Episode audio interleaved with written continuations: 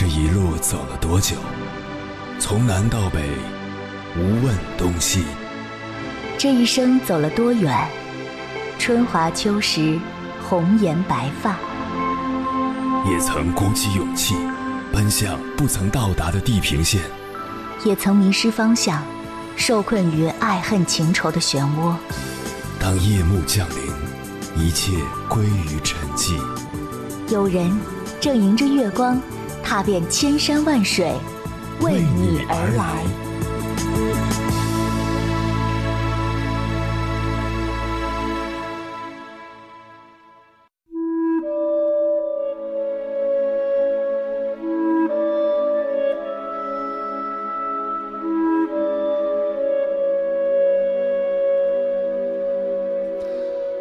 我认识一对夫妻，男方对女方很好，很在乎她，但女方却死活都要离婚。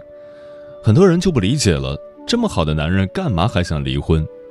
知道内情的人告诉我，在这段婚姻里面，这个女人其实没有一点自主权，就连和朋友逛个街，老公也要打十几二十个电话来进行询问，这让女方感到窒息。这样的相处模式，其实在生活中还是很常见的，比如。习惯翻查恋人的手机，打开恋人的定位，不希望对方离开自己的视线，要求生活习惯的绝对一致性，事事报备，一天二十四小时都必须保持联系，要求恋人和异性保持绝对的安全距离，甚至不允许对方与异性聊天。事实上，以上这些表现都源于人们内心对控制感的渴望，这种渴望通常被称为控制欲。控制欲是心理学上的术语，指对某一件事情或者某一个人在一定程度上的绝对支配，不允许出现意外或有其他差错。而人的控制欲，即是指对他人的绝对占有，不允许其在思想上、行为上违背自己。很多时候，我们会把对对方的控制和关心混为一谈。关心是什么意思？关心是在乎你的感受，在乎你的情绪，对你好，理解你；而控制是想尽一切办法去干涉你、阻止你、控制你，让你不能成为你自己。所以，关心和控制压根儿就是两码事。在亲密关系中，那些特别渴望对方按照他们所希望的方式表现的人，一般来说内心都有一个绝对化的逻辑。我以我认为好的方式对你，你也必须以一种特定的好的方式对我，否则你就是不爱我。这样的人再细分的话，可以划分出以下四种类型：第一种依赖者，他们的内在逻辑是：我如此无助，你必须帮我，否则你就是不爱我，你就是坏蛋。第二种支配者，其内在逻辑是：我对你好。但你必须听我的，否则你就是不爱我。第三种迎合者，为了你，我做什么都可以，但你必须接受我，否则你就是不爱我，你这个恶毒的人。第四种性感者，我这么性感，你必须满足我并对我好，否则你就是不爱我，你这个性冷淡。这其中，支配者对对方的控制尤为强烈，而且常常以道德绑架的方式：“我对你好，你就要以我渴望的方式回报我，否则你就是不爱我。”不仅是爱情，亲情也是如此。“我是为你好”这句话再熟悉不过了吧？但我们真的能说这是一种爱吗？因为父母的“我是为你好”，我们可以放弃梦想。因为父母的“我是为你好”，我们可以与爱人分离；因为父母的“我是为你好”，我们可以失去自我。但到头来，你过得真的好吗？这种温情的支配者，要比简单粗暴的命令者可怕的多。至少，直接命令可以让人们发现这是一个强硬的、喜欢支配别人的坏家伙。但温情的支配。常常让我们无力辩驳。不过，必须强调的是，当一个人说“我是为你好”时，支配者自己的确是这样想的。他打心眼里认为自己是为你好，但习惯性的否定了你的意志。这样的人爱你，却又能摧毁你。如果你的另一半有以上种种迹象，你的爱情会长久吗？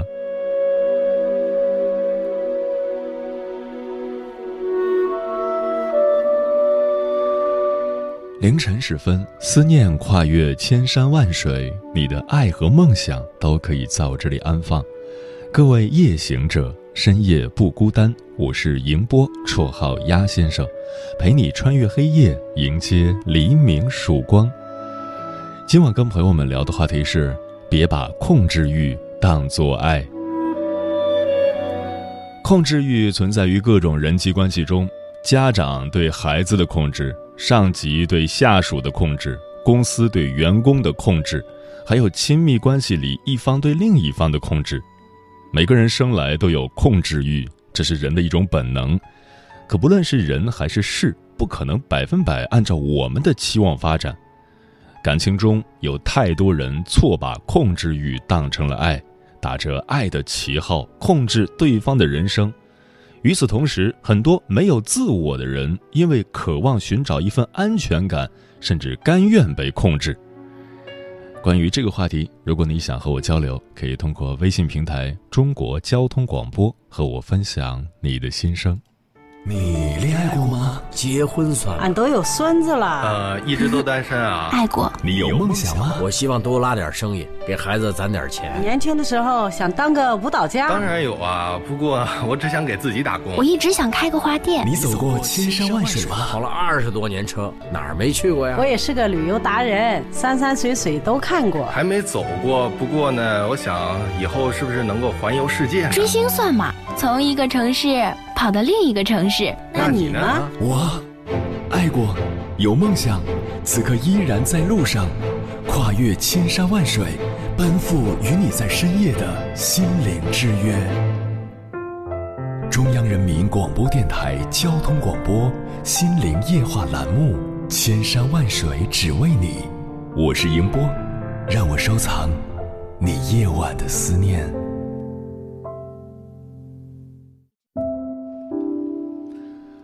电影《黑天鹅》里有一句耳熟能详的台词：“完美不在于控制，而在于释放。人生最大的尴尬，莫过于你的眼里有一片海，却容不下我的半抹蓝。”今晚千山万水只为你，跟朋友们分享的第一篇文章，名字叫《你的控制欲正在毁掉你爱的人》，作者余味。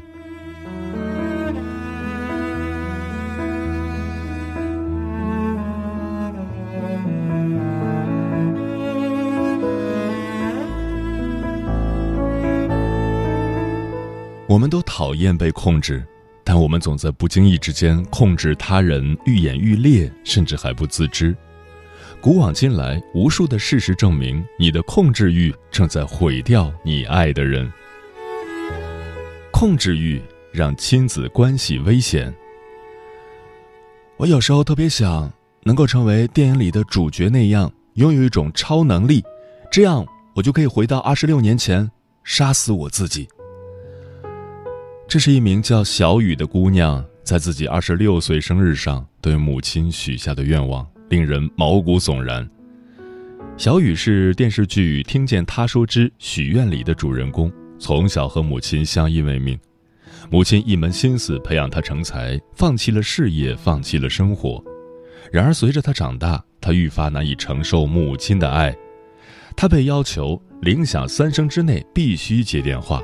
哪怕自己在上课、开会或是郊游，他的初恋在母亲一哭二闹三上吊中以分手收场。男孩对他说：“你妈妈太可怕了。”虽然已不再是孩子，但他仍害怕自己哪句话、哪个动作、哪个眼神会让母亲暴怒。母亲这样的控制欲让他不自信，不会爱，痛苦万分。你经常告诉我，全世界只有一个人爱我，那就是你。可是你这份爱让我觉得好窒息。如果说杨紫饰演的小雨还尝试和母亲沟通，以此来摆脱控制，那冷暗里的林慧则用极端的方式对控制予以反抗。林慧的父亲林老师对她百般呵护，从小到大一直精准规划着她的一切，从吃饭穿衣到读书上学。高考后，甚至偷偷篡改了他的高考志愿，美其名曰为他好。在拿到大学通知书的那一刻，林慧彻底爆发了。她受够了一直被父亲摆布，她想要有自己的人生。于是，她和初恋一个在父亲口中一无是处的男孩离家出走，最终堕入风尘，一声叹息。精神医学家斯特拉契斯在《你的孩子是人》一书中写道：“孩子不是一个需要父母用程序控制的小机器人。”然而，不少父母并不明白这个道理，他们打着爱孩子的旗号，以自我为出发点，觉得孩子应该怎样，必须怎样，否则就是不听话、不孝顺，前途黯淡。其实，他们爱的不是孩子，而是掌控孩子人生的感觉。这又何尝不是一种自私呢？每个孩子都是独立的个体，他们有自己的情感，有自己的思想，有自己的隐私。我们必须承认，哪怕再舍不得，他们也终将会和我们分离。所以，抛掉控制欲吧。我们要做的就是给予孩子尊重和爱，静待花开。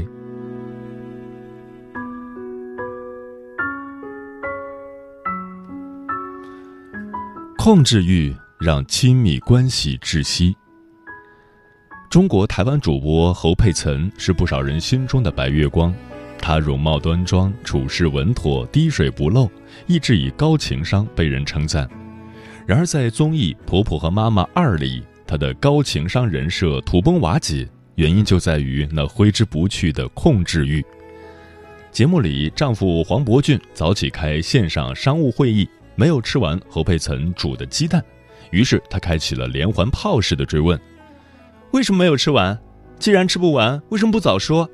鸡蛋是特地为你准备的，你这样懂不懂事？”丈夫一脸无奈地站着，像做错了事情的小孩。下午，侯佩岑和母亲一起跳操健身，她非要拉着完全不感兴趣的丈夫加入。丈夫面露难色，但又不好意思拒绝，只能顺从地换上了运动服。结果母女俩跳得起劲，丈夫却在一边玩手机，尴尬到不行。最后，索性趁着他俩不注意，溜进了房间。整个节目中，侯佩岑一直在告诉丈夫应该如何做，和母亲道谢，早点休息，锻炼身体，令人窒息。在采访中，连侯佩岑自己也说。她觉得老公和她在一起，甚至还没有和她母亲在一起轻松。很多时候，她说话，她老公只是一味应答，但压根儿不过脑、不走心，该怎样还是怎样，就像完全屏蔽了她一样。难怪网友们调侃侯佩岑的老公像是租来的。从心理学上讲，控制欲通常源于内心的不安。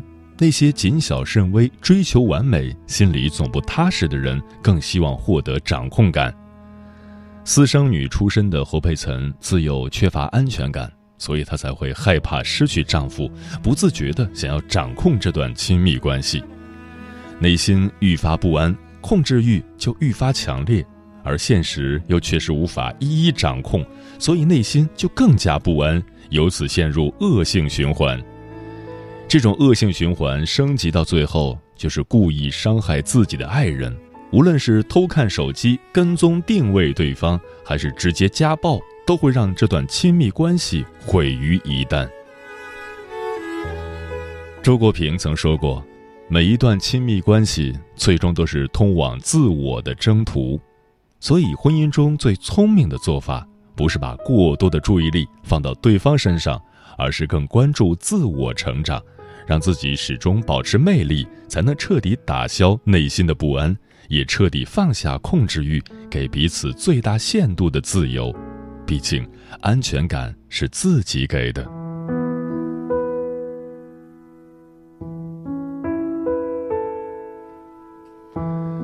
控制欲让人际关系崩塌。网上有个热门提问：有一个控制欲很强的朋友怎么办？网友宽者为王给出的答案是绝交。他讲述了自己和发小相处的辛酸往事，发小从小就会对他品头论足，特别喜欢充当人生导师的角色。发小喜欢的，他必须喜欢；发小不喜欢的，他也必须不喜欢，否则就会遭受对方无穷无尽的嘲讽和敌视。久而久之，他总觉得自己做什么都不对，没有自信做出任何判断，甚至都不敢大声说出自己的喜好。直到有一天，他的另一个朋友点醒了他。你有受虐倾向吗？这就是在控制你啊！他这才恍然大悟，原来为了和发小保持一致，他已经快失去自我了。于是他开始有意识的与发小保持距离。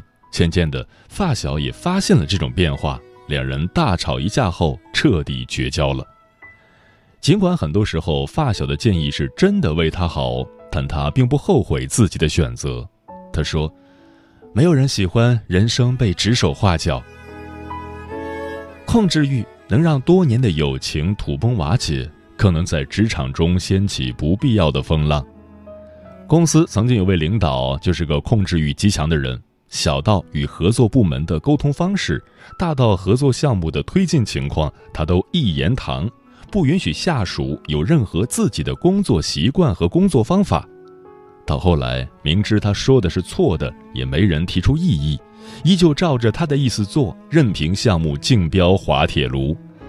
最终，他因为重大失误被公司劝退，没有一个同事念他的好。在社会心理学领域，人与人交往关系中都存在一个舒适的距离，即人际距离，界限感的概念由此而生。无论是那个指手画脚的发小，还是那个强势霸道的领导，他们都缺乏了必要的界限感，往往让人想要疏远，人际关系自然一塌糊涂。俄罗斯作家邦达列夫曾说：“人类一切痛苦的根源都源于缺乏边界感。个人有个人的特点，个人有个人的使命，个人有个人的精彩。真正的智者。”会知深浅，懂进退，海纳百川，求同存异，在君子之交淡如水的相处中，给你如沐春风般的温暖。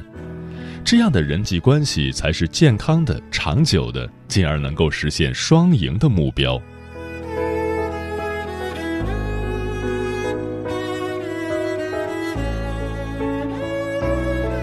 控制欲，每个人都有。它深藏于潜意识，往往还没反应时就已经发生了。在心理疗愈领域，我们可以有意识地改变自己的行为模式，给控制欲装上缓冲带，让这种掌控的情绪慢慢消解。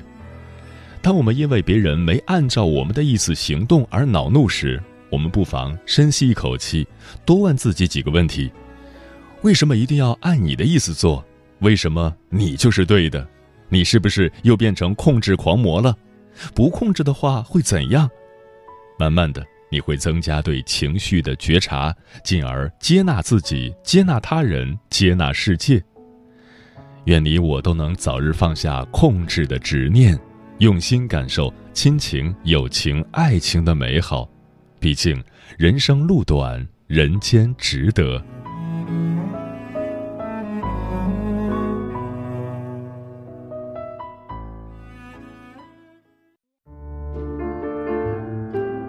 有一种思念叫望穿秋水，有一种记忆叫刻骨铭心，有一种遥远叫天涯海角，有一种路程叫万水千山。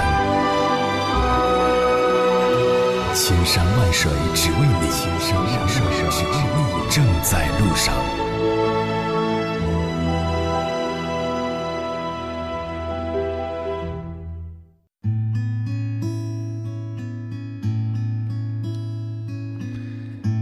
认为控制欲是一种爱吗？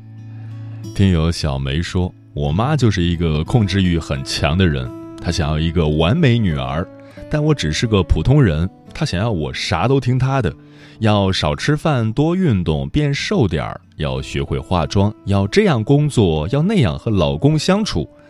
和她在一起，我头好痛，又不能反抗她，都快抑郁了。风林说：“我以前也是一个控制欲极强的人，经常找朋友倾诉，说自己很生气。当朋友问我什么事儿时，我想了想，又好像真的没什么大事。朋友告诉我说，是我的掌控欲太强，总想着事情能够朝自己设想的方向发展，而当事与愿违时，就开始暴躁，情绪失控。后来我试着控制自己的脾气。这个世界上没有那么多的事事如意，不完美才是人生常态。”放下自己的控制欲，提高自己的认知，凡事看开一点儿，放下松开，才会真正的快乐。沉默少年说：“这个世界真的很有意思，我们都要被强迫为别人活着，别人给我们的爱，我们必须接受，因为他们的善良和好心是为了我们；别人给我们的忠告，我们必须要听，因为忠言逆耳。”那些所谓的“我是为你好”，让太多人失去了自己。把自己的思想强加给别人，真的是善意吗？烈日灼情说：“我妈说，正是因为我爱你，所以我不会用爱画地为牢。正因为我爱你，所以我希望你做你自己。你不是谁生活的附属品，你是你自己生活的主人。” C X 三三零说：“以前不觉得，到现在才发现，其实这个世界最大的道德绑架就是，我明明对你那么好，所以你对我好，我就应该全盘放入囊中，不管我愿不愿意吗？所有人都会告诉我你应该做什么，却没有人告诉我你要做你自己。”立位人说：“无论情侣、朋友、父母，还是上下级的控制欲，都可以看成。”攫取与掠夺在关系里的具体体现，通过攫取和掠夺对方情感，达到一种变相赋权，以期获取和实现对对方的自由进行控制。爱一个人应该尊重对方作为独立个体的尊严，放下控制欲，还他以自由。晶晶说：“我花了八年时间做到了在普通的职场关系里降低控制欲。”花了三年时间，让自己在亲密关系里的控制欲泛滥成灾。失去一个爱人，才让我明白该怎样放下执念，停止控制。嗯，亲密关系中为什么会出现这么多矛盾呢？因为我们常犯一个毛病，没把对方当成一个完全独立于自己之外的别人，而是把对方当做自己的附属品。如果你爱一个人，你应该接受他本来的面目，而不是去改变对方，让他成为你想要的样子。在个体意识不断觉醒的时代，我们一定要知道，控制欲太强的人是得不到真爱的。爱不深也不委婉，狠心无视你的哭喊，爱过怎么好聚好散，来互相伤害。当伤害，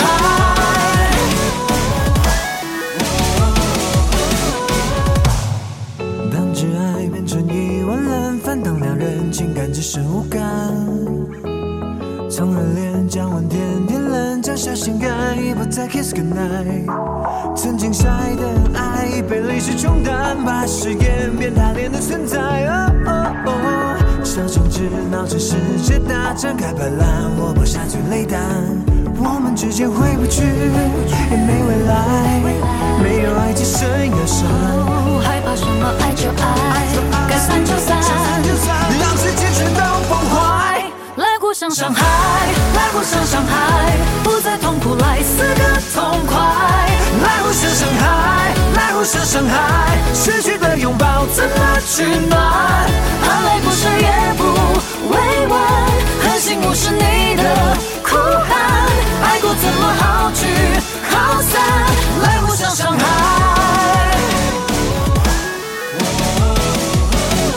来互相伤害。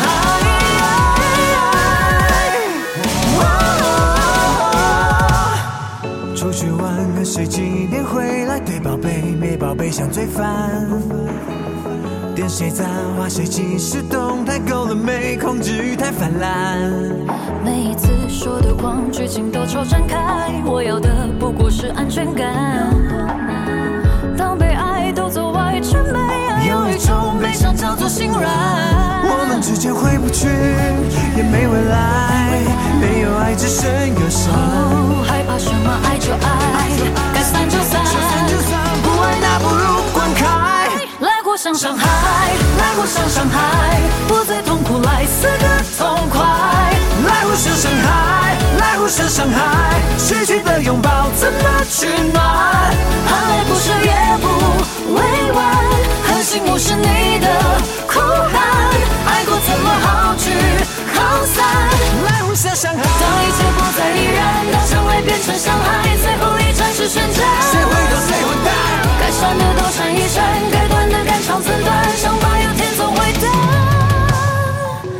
来互相伤害，来互相伤害，不再痛苦，来死个痛快。来互相伤害，来互相伤害，失去的拥抱怎么取暖？伤疤会烧成遗憾，重生之后会更勇敢。爱过怎么好聚好散？来互相伤害，来互相伤害。